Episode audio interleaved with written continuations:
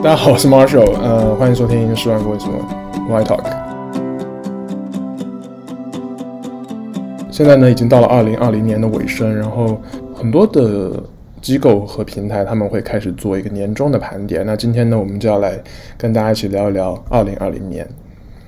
那嘉宾的部分呢，不知道大家最近有没有看新闻？有一个叫呃丁真的男孩，他非常的红哦。那当然，我们节目呢没有办法邀请到田野田野。少年，但是我们邀请到了田野少女 Doris，今天来和我们一起聊聊二零二零年。欢迎 Doris。Hello，大家好，又是我。对，Doris 今天的到来非常有意义啊，因为呃，她是我们节目的第一位来宾，然后也会是二零二零年的最后一位来宾，所以非常感谢你的光临。谢谢 Marshall 的邀请，很开心能为大家的今年就是画上一个 逗号，因为还有十几天还没有结束。请不要暴露我们节目的录制时间，好吗？好，哎，Doris 的二零二零年过得还好吗？二零二零年就是还可以吧，我觉得，对，就是在某一些方面特别好，然后某一些方面也就。平平无奇，就是这样的感觉吧。嗯，好平平无奇的答案哦。这样问好了，你觉得十分十分满分，你会给你的二零二零年打几分？嗯，八分吧。那很高哎。那那你打了几分？我想先知道一下。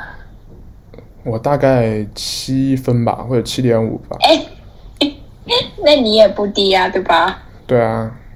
那你为什么打七点五分呢？大家好，我是今天的主持人，欢迎我们的嘉宾。是不是明年要开个明年要开个 podcast？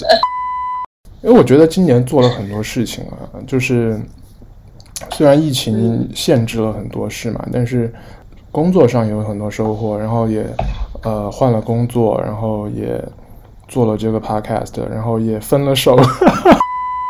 就是生活的那个节奏其实变了一下，然后整个状态重新整理了一下，我觉得还是蛮多，蛮因为遇到了这些事情，所以蛮多收获的。然后又出去旅行了一下，虽然都在国内。嗯，那我我那我想先确认一下啊，所以分了手是一个加分项是吧？分手不是加分项啊，但是这个就是他会给。给我带来很多的思考嘛，以及一些总结跟自我的反省，然后，呃，嗯、对啊，就是让我自己的这个，请问现在是一个情感的访谈？哎呦，没有啦，请把请把话筒还给我，麻烦您说一下为什么呃会打八分？八分。就其实一样，我觉得大家打分的维度应该也差不多吧。比如你的生活是什么样的，你的工作是什么样的，然后包括你一个就是整体平均的心情是什么样子的。我觉得八分很大程度上是因为，就像你说的，可能因为疫情的原因，然后因为你没有那么多时间去，有没有那么多机会嘛，去去包括出去。户外活动或者去 social 什么样子的，其实一方面你有更多时间自己待着，然后主要是跟自己对话，包括可能跟你亲密的人对话的时间也提升了。我觉得这是一方面，然后另一方面，就像工作上，因为可能我我也经历了，包括第一次就是离职，然后又入职，然后到现在，就也会有一些起起伏伏，然后你会开始意识到。就是从这个时间点，你再往前看，跟比如两年前的你自己，或者在我们念书两小无猜时候执手相看，我有听到两小无猜这个词吗？还是有很很多变化的。然后我觉得整体这些带来的，给我的是一种更正面的东西吧，就是你的生活在不停的往前推进，包括可能是在往。下一个阶段推进是这一种感受，对。唉，整段话，我只记得了跟亲密的另一半对话。那根本就是一个深夜情感节目，对不对？我又酸了，我又酸了。分享两条新闻好了。其实呃，一般年底呢，像牛津词典跟这个 Collins Dictionary，他们会选择一些代表年，就是选择一些年度词汇。那今年的这两个词典其实选择的词呢，都是跟这个疫情有关啊，选的是 lockdown 跟呃呃 pandemic。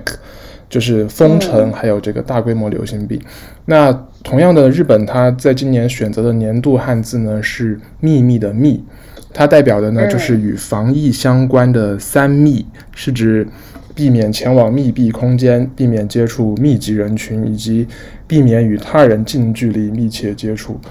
哦，先先问这样一个问题好了，Doris，你如果要选那个年度汉字，你会选哪一个？我会选。停止的停吧，啊，我以为你要选甜，就是想开深夜情感档，对不对？田野田野田野研究员的田，好，sorry，你继续 停，为什么是停？因为就像因为今年的主色调就是大家都会觉得很多事情都被。终止啊，都是因为疫情的原因嘛。然后这个停的另外一个意思就是说，好像也因为疫情，大家就像我刚讲的，有了那么一个时间去喘息，尤其是过年那一个阵子。其实因为疫情，我觉得过年今年的过年被延长的很长，是。然后而且相对隔绝，因为大家当时都是就是在家里嘛，然后跟家人一起，然后也不能出门，甚至买菜都不能，最好不去嘛，就公共场合都避免。就是这个这种停。停就是不仅仅是外面的世界在被暂停了，然后你也被暂停在你的那一个小小的，就是家庭或者说一个小小的圈子里面，然后你要去跟很多人非常就是可能没有那么长时间的相处。我觉得对于很多人来说都是一个完全的生活空间的置换吧，就好像你暂停在这里，就掉进了一个平行世界，然后在那边又生活了一阵子，然后又慢慢的回到这里面。我觉得就是这种感觉，嗯，了解。那你会选择什么汉字？我抢过了话筒。嗯，应该是小，小，就是渺小的小。因为我觉得，我觉得二零二零年对我的感觉就是让我觉得人类不，或者不说人类吧，就是作为人这个个体而言，我觉得是很渺小的。就是很多事情其实。不是你可以去控制的，或者很多东西会，外界有太多因素会打打乱你的计划，所以就是我觉得可能要更平常心，然后要更活在当下一点，就是很多事情就不要就不要强求了，我觉得。对，因为你刚刚提到提到这个层面呢，我忽然意识到，就是可能选择停，还有一个感觉是，可能很多人的生活因为今年就会变得不一样了，对，包括。呃，可能包括可能像一些新冠的患者，然后可能是受到就是呃确诊的一些人，就就是他们的人生可能就是因为这一个时间或者这一个阶段，可能就停在那里，然后完全进入了一个完全不一样的轨道。那我觉得，其实如果你仔细的去想，从宏观层面去想这件事情，也是一件很值得。就是去体会的事情，就是因为它就明明是一个那么偶发的事情，可是它却因此而改变了很多人的命运，或者说很多人原本的一个生活。我有个朋友，就是他是做那个飞行员嘛，嗯、然后呢，我我插一个故事啊，因为因为很多人会觉得这是铁饭碗嘛，嗯、飞行员工资又很高，然后又很稳定，嗯，但是他以前是飞海外线的，嗯、然后但是因为这个疫情，就是国就变国内线，然后工作就。很少，然后工资也就变低，所以其实真的是会给很多人一个真的意想不到的一个偶发的一个状况。嗯，对啊，就是因为这件这个这个疫情本身的话，它可能甚至改变了很多职业的一个路径。就是像你刚刚说的，飞行员本来可能是大家心目中很理想的或者很高薪的、很光鲜亮丽的一个职业，可是也是因为这件事情或者这一年，忽然这一个印象也就被改变了。就有，嗯、我觉得就是有很多东西被波及到，然后就进入了一个新的阶段。是的，谈二零二零年也是必须要谈到疫情啊。呃，你还记得你当时是什么时候感觉到这个疫情的严重吗？在一月份的时候。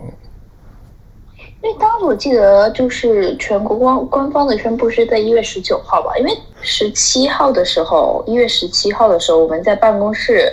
然后因为我的呃另一个同事，他是刚呃刚从哦前两周吧什么才从才从武汉回来，嗯，然后然后然后他那天就还在。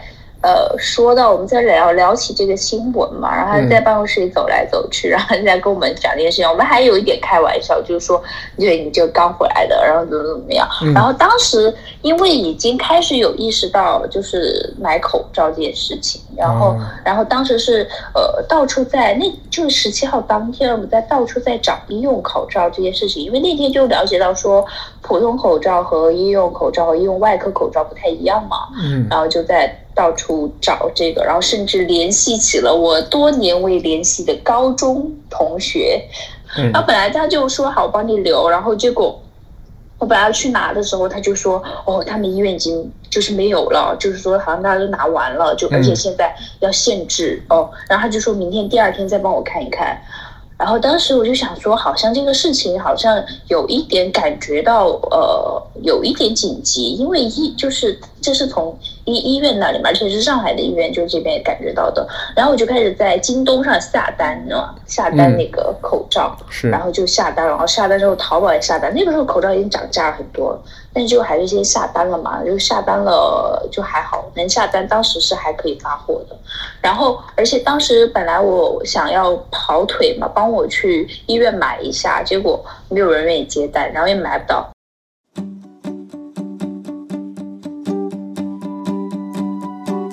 一天之后，然后就钟南山就发布讲话嘛，大家全国就开始有一定程度上的就是措手不及，可能也就是那个时间点前面一点点就意识到的。然后其实就是因为那个时间差，所以还是正好也有跟家里人讲储备，包括防疫的用品这些，所以哎，你时间点记得好清楚。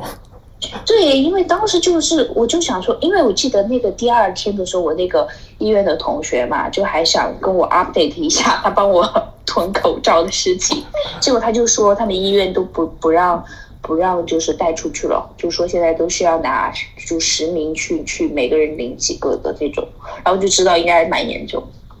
是，呃，我现在都有点不记得当时我是怎么去搞到口罩的了。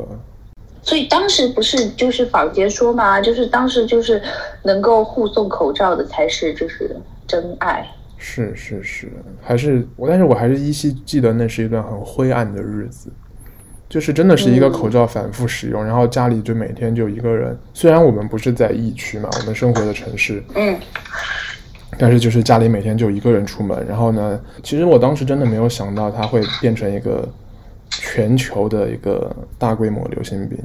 嗯，对。嗯，哎，我还记得你当时是去了一次泰国嘛，出差。用生命在打工。是大概几月份的时候？二月、二三月份。那个时候就是因为那个项目之前很早就定了，就是就是年后回去就要就要去，所以就是三月出去的，嗯、就三月几号这个样子啊，我记得。所以是。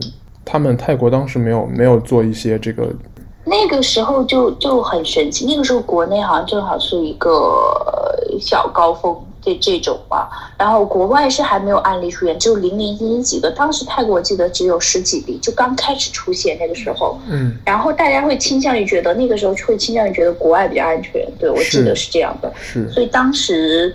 客户的角度考虑是没有取消这个项目，然后客户因为有人已经去了，然后所以我们肯定要去了。本来那个项目是，呃，泰国和呃菲律宾都要去，哦，泰国和马来西亚，对，说错了，泰国和马来西亚都要去。然后当时是三月几号飞到泰国之后，然后因为那几天就。呃，我会，我就本来就一直有在查相关的一个疫情信息，结果落地之后呢，当时已经到泰国了，然后，呃，在通往关之后，然后我就看到刷出了一条消息提醒，就是说，呃，泰国的一个某个外交的那个部长嘛，就是说。到境呃，就是抵泰的旅客嘛，就是就疫情区就中国来的之后都要都要经过十四天的隔离什么什么。当时已经到达到达曼谷了，嗯，然后就看到这样一条消息，我就说啊什么？然后然后关键是刚刚已经过完海关了，也没有人做任何措施嘛，嗯、就那一条那一条消息说的就是说你可以来，但是你来了就只能待在酒店。就是就是这样一个意思，然后我就在跟我的老板讲这件事情，嗯，然后其实因为当时其实也不知道怎么办，因为还没有开始就这种很很完整的这种隔离体系，那时候还没有开始兴起的，然后然后后来就到了酒店之后，发现好像也没有人在管，也没有人理我们怎么样，那我也不知道啊，就就就正常的，然后但因为那个时候因为确实工作会比较忙，然后每天都会待在访谈室里，但是但是我们的那个。就是代理商就很紧张，我们那个主，因为我们一起的那个泰国主持人嘛，就是访问的人，然后因为之前也合作过，因为这几年老是去泰国做项目，然后他第一眼看到我们，就是本来我老板跟他握手，结果他先说，我们先把口罩戴上吧。哦，然后大家。见面就就没有握手，就就说，就这个时候就避免了，知道？然后就避免了，大家就把口罩戴上，就就这个样子。所以还是会有一定紧张情绪的那个时候，嗯。嗯然后，然后结果后来就发现说，那一个就是外交外交大使发的那一个推文，也是一个乌龙，因为后来他没有隔隔多久之后自己就删除了。本来那个是那个，我记得是做到十几号左右，然后本来就要去马来西亚了嘛。嗯。然后之前其实情绪就一直会比较紧张了，就是说好像这个疫情大家越来越紧张，然后不停在问马来西亚那边的代理商，是那边就说他们那栋楼里好像发现了疑似之类的，哦、然后就整个楼就很紧张嘛，就说甚至可能会要就是整个办公楼会因此关闭。然后，如果关闭的话，而且会涉及到换场地什么什么的。然后当时我自己从我的一个角度，我会觉得风险很大嘛，所以我就本来就跟我到泰国的时候，我就跟我老板说的是，可能下一个国家我就去通过直播的方式去跟进嘛，整个项目。嗯，然后。当时就是，然后后来泰国之后嘛，因为我那个同事也没有过来，然后我也要回回回国，所以我的老板就大家最后就一起回来了。然后整个马来西亚那边的时候就是线上做的，然后正正当我们就是那那边就是线上做的同时，然后马来西亚就宣布全国全国 lock 呃 lockdown 了，就是宵禁，就就真的是踩在每一个时间点上，然后然后正好我们从泰国回来的时候三月十几号。从泰国回来之后，没多久就隔了几天吧，就开始实行国外回来的人员要十四天隔离，那你就完美错过了每一个时间点，真的是天选 天选之子呢。当时你们你们也没有游玩嘛，只是在工作。对，就是很少的时间可以出去稍微转一下啊。对，但但当时的氛围还是蛮轻松的，然后加上又很暖和。然后泰国就是我的第二故乡，所以就整个人还是挺蛮舒适的。第二故乡是什么什么梗？你哦，你在那边有过一段情是不是？因为不是，不要乱说。就这两年真去了很多次泰国，就因为当今年的一月我是去泰国跨年的，然后三月就又去了，然后去年也去了两。是吧？哦，泰国泰泰国小天后呢？那现在泰文怎么样？嘎布达。然后后来回来以后，你们就开始在家工作了吗？嗯，对，就基本就在家工作了。嗯，我其实我记得我当时是从二月份开始在家工作，一直到 like 七月份吧，都都是差不多半年都一直在家工作。对，然后其实，那你觉得，嗯，你说在家工作体验好吗？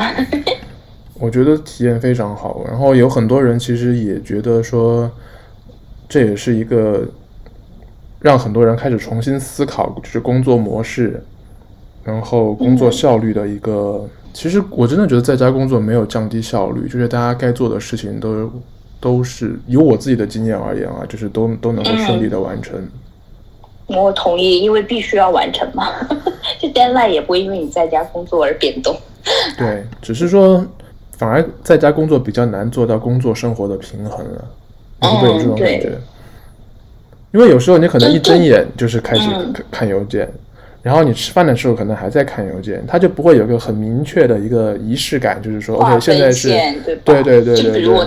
踏出办公室的楼，我就再也不会回邮件了，这种感觉就不可能。对，然后就变成有时候你可能会吃饭吃久一点，那你想说没关系，我晚上再做，可能变成你九点十点你也在工作。哦、嗯，所以这是他我觉得一个可以说是弊端吧。嗯，而且别人可能也会有这种期望吧，就想说都在家工作了，你又没有干嘛，就是会期望你不管什么时候都，比如发消息或者发邮件给你，都期望会得到回复。对，而且可能也是也是一个点。对，而且会有一些 conflict，就在于有的人他会觉得说，就是他觉得你一定是 stand by 的嘛，嗯、那可能你现在在另一个会上，或者你在手上在做别的事情，是但是他看不到你，所以他就会有一些呃预设。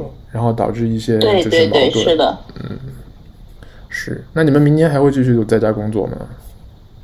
我觉得我们应应该会吧，就至少从从我的工作性质上来讲就，就就不需要太多去公公司处理的时间。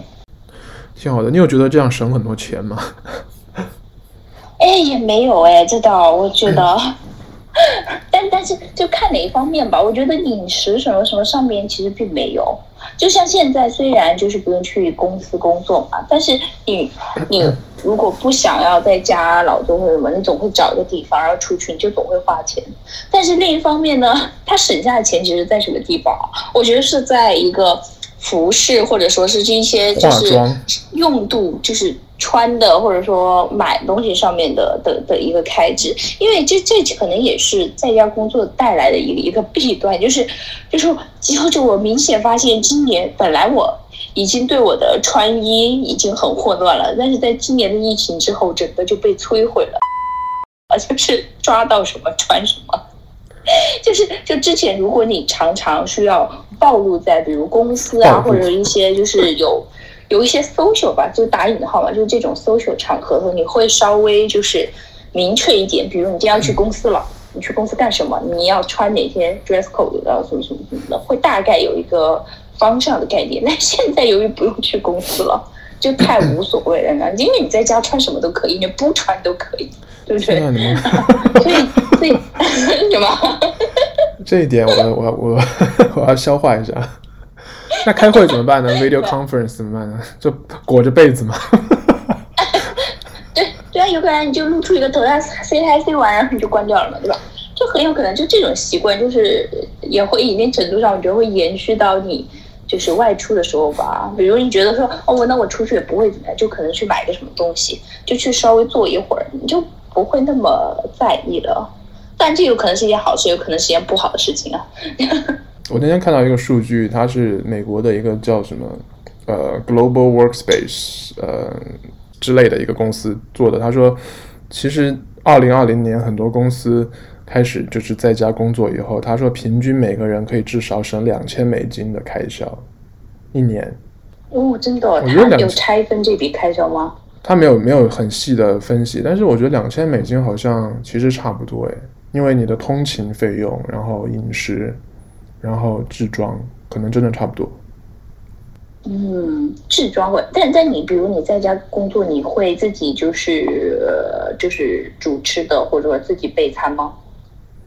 嗯，不会啊。但是，可是因为有的它有一些 office，它的附近的餐厅比较贵嘛。你在家，如果你的家没有在很很 downtown 的地方的话，其实那些餐厅就比较便宜啊，附近的。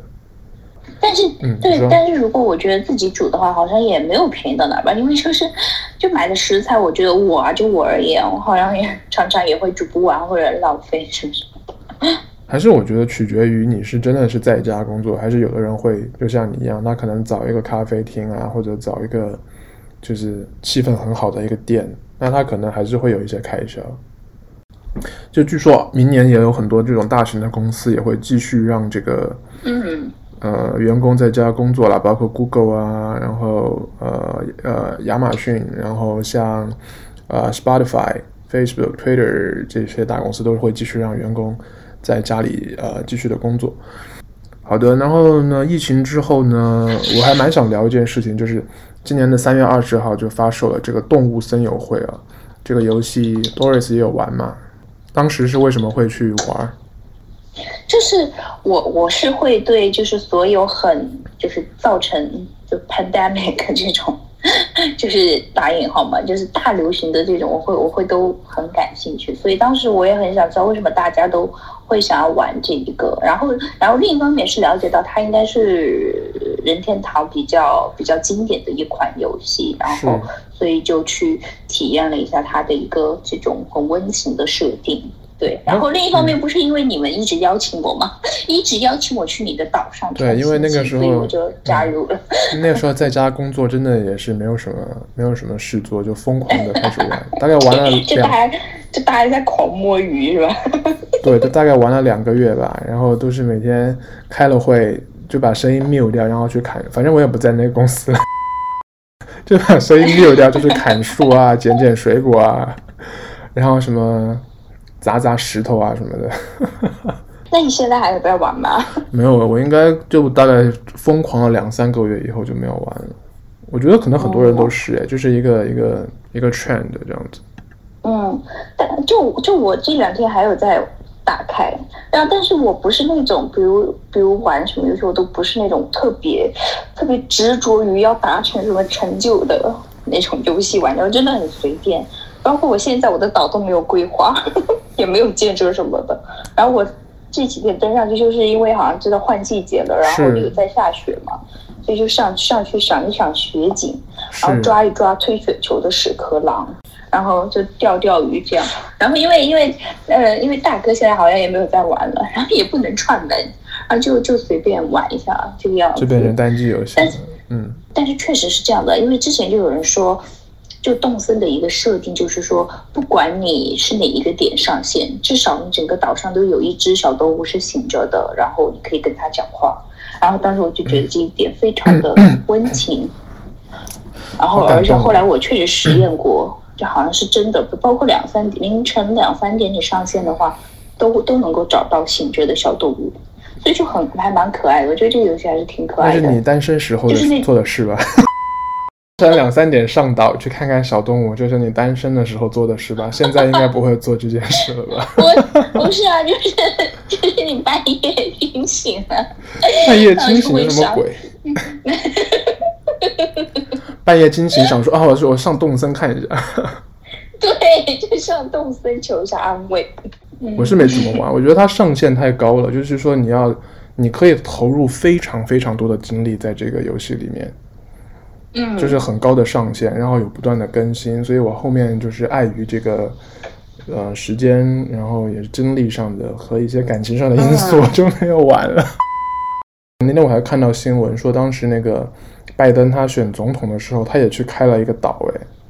哦，对对对，当时我们敬爱的客户，我就不打广告了，还在还在岛上开了一个发布会，真的是哪个？是在是中国区吗？还是哪里的一个？就中国区啊，就就建了一个岛嘛，然后有那种小推车，然后打了他们新品的那个 logo 什么什么的。哇，哎，现在做 social media 已经这么有趣了，蛮好玩的，真的。